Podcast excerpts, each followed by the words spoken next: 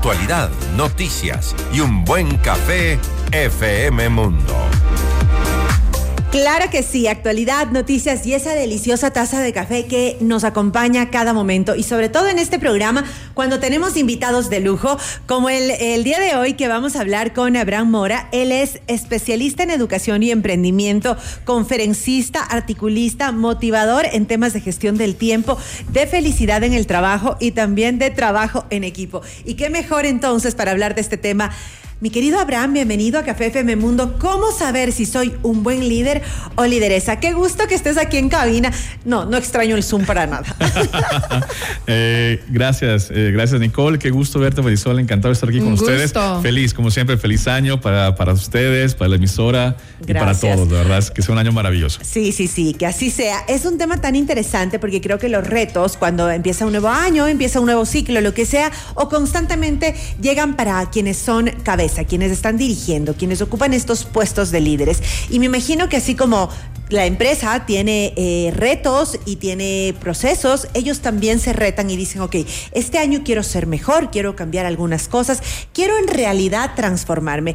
Y hay un concepto en liderazgo que me llama mucho la atención, que es el liderazgo transformacional. ¿Nos puedes explicar un poquito de qué se trata esto y qué tan fácil es para los líderes tomar decisiones de cambiarse a ellos? Perfecto, qué excelente pregunta. Te cuento que lo que es liderazgo transformacional es un tema que se está usando muchísimo en los últimos años. Justamente estuve la semana pasada en Manta dando una, conferencia sobre liderazgo transformacional. Yo le decía a los participantes que técnicas y, y, formas de liderar existen muchísimas, pero lo que es transformacional es transformar vidas. Primero la mía y luego la de los demás. Y hay tres factores importantísimos para transformar vidas. Primero es la persuasión. ¿Qué tanto yo puedo persuadir en ti para que tú mejores y tú cambies? Digamos, tengo, una, tengo eh, un grupo de personas que no trabajan bien en equipo. ¿De qué manera yo puedo persuadirlos para que ellos trabajen mejor, se quieran más, sean mucho más productivos y eficientes? La segunda es cuál es la calidad y cuál es mi mensaje para inspirar. Cuando yo soy un líder que inspira, no simplemente un líder que me sigue, no simplemente un líder que doy órdenes y la gente lo tiene que hacer con cariño o no, sino que yo tengo que inspirar en los demás, haciendo yo las cosas. Y la segunda es con una eficiente comunicación. Si no, no lo puedo lograr. En temas de inspiración, por ejemplo, existen muchísimas cosas donde las personas van a, van a decirme, bueno, yo no, no, no emano lo que son emociones epidérmicas, sino inspiración de verdad. Ok, eso es tan difícil, ¿no? Claro, hay una diferencia, este, Abraham, que entre ser líder y ser jefe. Y habrá mucha gente que nos está escuchando que cree que es líder, pero resulta que no, que está siendo jefe. Entonces sí quisiera que tú nos expliques esas diferencias entre lo uno y lo otro y por qué quizás al tener la, figura de jefe, no está logrando en sus colaboradores lo que sí logra un líder. Perfecto. Eh, el, jefe asusta, el líder inspira. Y muchas personas, digamos que entran a la oficina pensando en que su jefe es un monstruo, es un extraterrestre y tiene miedo todo el día. Y a propósito, además, como que ponen esa distancia, ¿no? Y no se involucran y como que quieren estar más arriba o a un lado. Exacto. De hecho, es una característica de lo que tú acabas de decir, uh -huh. de jefe. El líder, la gente quiere escucharlo quiero oírlo, porque el líder puede conversarte contigo media hora y en tres palabritas te comenzó a inspirar. Por ejemplo, te puede indicar qué artículo es bueno para, para que tú mejores en esa situación. Te dice, mira, esta app es una app muy buena que te va a servir a ti para manejar tu tiempo. Mira, te recomiendo este libro que lo leí hace un mes, está muy bueno, mira, te lo presto. Eh, te recomiendo, por ejemplo, este programa de televisión que te va a ayudar a ti a mejorar cierto tipo de habilidades. Eso es un líder que te transforma. El otro uh -huh. simplemente es un jefe que te puede dar órdenes, que te asusta y por su misma posición de jefe uh -huh. es más impositivo sus órdenes. Claro. El otro es más transformacional. Uh -huh. Ahora, eh, está tanto en la palestra el caso de Elon Musk, Abraham, porque en liderazgo lo estudiábamos como un líder justo transformacional, ¿no? Con esta innovación, con esta capacidad de, disrup de disrumpir, de alinearse a la estrategia, bueno, tantas cosas, pero de repente empezamos a ver como la realidad. El líder evoluciona para bien, que eso es lo que, lo que sería, pero también puede hacerlo para mal. Y ahí es, ahí hay un, un, como una alerta que debemos tomar en cuenta. Eh, Qué, qué interesante eso, porque cuando tenemos nuestras primeras lecciones de liderazgo, siempre creemos que el líder es un- una, una persona que va a cambiar nuestro mundo de una forma positiva. Y en el caso, como tú acabas de decirlo, eh, Elon Musk es un líder disruptivo, no es un líder clásico como lo fue el, el- el fundador de, de Twitter, eh, que es Jack eh, Da- Do- Dorsey. Entonces, eh, obviamente, eh, lo que es Elon Musk es un líder disruptivo y lo que genera es polarización.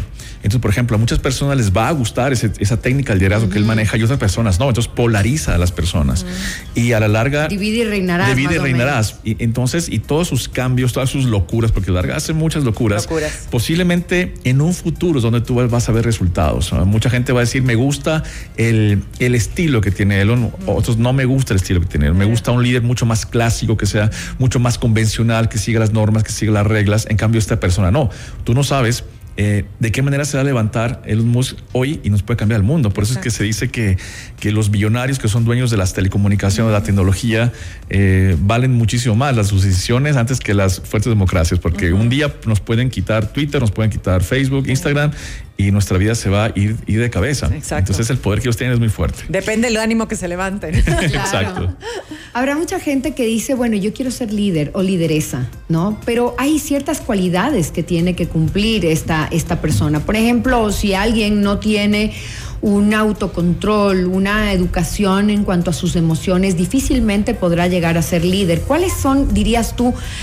Yo sé que no es una talla que le va a todo el mundo, como acabas de decirlo de Elon Musk, hay distintas formas de liderar, pero sí hay ciertos puntos que convergen en todos estos estilos de liderazgo. ¿Cuáles serían? Perfecto. La primera es tener, como tú dijiste, inteligencia emocional para manejar las cosas. Si no tengo inteligencia emocional, no tengo absolutamente nada. Claro. Y todos los líderes lo tienen. Sea un líder eh, con, con estilos negativos, con estilos más socráticos o disruptivos, lo tienen. Tienen una inteligencia emocional para manejar su respuesta, su conversación de las personas y su, sobre todo su grupo de trabajo. Uno, son lo que es comunicación asertiva es súper importante. De qué manera yo comunico mis ideales, mis ideas, eh, mis proyectos, mis pesares a los demás. Y de qué manera yo entro a los demás y los puedo aconsejar. La otra es, eh, bueno, estamos en lo que es comunicación asertiva, y la otra es mi forma de pensar para actuar. El líder es muy importante que actúe según lo que piensa y lo que habla. O sea, esa línea no tiene que romperse. Y la Que cuarta, esta consecuencia. Y la cuarta es llevar a las manos. ¿Por qué? Porque, por ejemplo, yo puedo decir, miren, en este año voy a liderar un proyecto sobre cambio en la estructura del diseño de la oficina. Y todo el mundo va a estar contento. Y lo sigo aplazando, lo, lo, lo, eh, lo aplazo, lo aplazo y no lo llevo a las manos, No o sea, no lo llevo a la acción. Entonces esas cuatro partes son importantes para que un líder comience a tener éxito en su gente, porque el líder yo, necesita tener éxito con las Sí, personas que claro. lo siguen. Y una, una vez, hace algunos, algunos años, en el MBA, escuchaba a un, profe- un profesor que hablaba del Great Place to Work y decía, es el trabajo más duro, ser jefe, ser el líder. Es, tienen que prepararte para todo, no solo para las buenas noticias, sino también para las noticias más duras. Y aquí hay una pregunta de una persona que me escribe en Instagram que me ha pedido que no revele su nombre. Eh, ¿Cómo acepta un líder que se equivocó? Eh, eh, qué difícil que es eso. bueno, para todas las Claro. personas es, es complicado decir que se equivocó. Eh, ha- hay unas otras, otras, otras maneras para identificar el liderazgo y para tú poder iniciar para que la gente, tú, tú esperas en la gente. Primero es reconocer los errores que uno comete. Una cosa es cometer errores y decir, bueno, cometí errores, los quiero mejorar. Y esto es más importante. Decir, ¿sabes que me equivoqué? Y punto. Ahí no viene la consecuencia. La consecuencia es cuando yo digo cometí errores, me equivoqué, pero voy a tener este, esta acción para mejorar lo anterior. Uno. Y segundo es pedir disculpas. Es lo más importante. sí. Es lo más importante para que los líderes comiencen ellos a, a ganar su posición de líder o lideresa, tanto en la organización como en una sociedad, en un barrio, en una comunidad. Muy bien.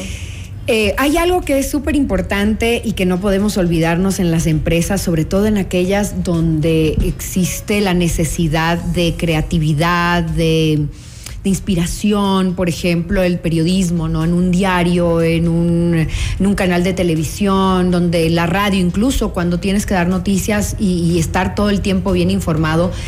Pero para la gente que escribe, necesitan ese momento de trabajo, pero también ese momento de entretenimiento, ese momento de, de- de- tener como un, poquito de dispersión que un jefe jamás lo va a ver. Pero un líder sí.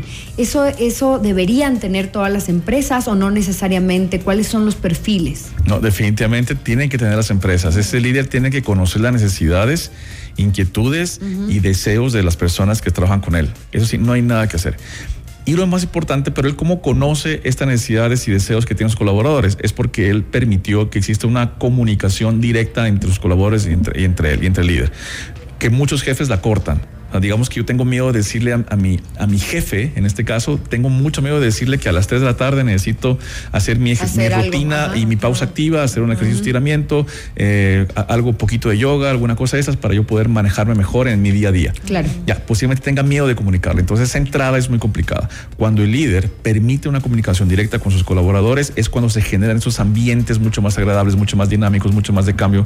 Fomentas la creatividad. Exacto, fomenta la creatividad, eres mucho más feliz eh, elevas la productividad y sobre todo, pues obviamente van a estar un equipo contento. Por supuesto, eso es increíble y eso se debe eh, eh, inyectar a la cultura para mejorar el clima. mi querido Abraham, ya para cerrar, porque se nos ha terminado el tiempo, Red Hastings, el CEO de Netflix, acaba de renunciar, se va a quedar como presidente ejecutivo. Hace nueve horas salió la noticia y se va a quedar como presidente ejecutivo y se va a dedicar a la filantropía. Él decía que la empresa no es una familia. Eso de la gran familia, ¿qué opinas al respecto? Ok, son estilos. Eh, no sabemos cómo él haya tenido su familia, posiblemente. Mientras otras personas lo ven de esa forma porque su familia son sus compañeros de vida. De hecho, actualmente eh, comparar las estructuras familiares se pueden comparar con las estructuras empresariales. Lo que decía eh, Marisol, la estructura de esta empresa es que sea mucho más asertiva, mucho más colaboradora. Posiblemente una estructura familiar no sea de esa forma. Entonces yo creo que pues cada líder define, define su estructura organizacional de cierta forma, como familia, como grupo de amigos, compañeros, lugar de trabajo, pues es decir, lo importante son los resultados. Claro, y eso es lo lindo de cada líder. Cada líder es distinto, ¿no? En mi caso yo trabajo en dos empresas y puedo ver dos personalidades diferentes, las dos muy inspiradoras. Entonces no tienen por qué pegarse al mismo esquema. Definitivamente. Ni al mismo estilo tampoco. Definitivamente. Crea tú tu estilo, eso es lo más importante. Muchísimas gracias. muchísimas gracias por habernos acompañado. ¿Dónde te encuentra la gente en tus redes? Gracias, Marisol. Y tengo un cambio este año.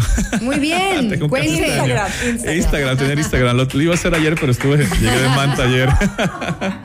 Pensaba llegar Estaba pendiente. Estaba pendiente. Tengo ese reto con con, con Nicole, en que ella me dice todo el tiempo tenis, que tenis. Lo iba a hacer ayer, pero bueno, llegué de viaje, no, no lo puedo hacer.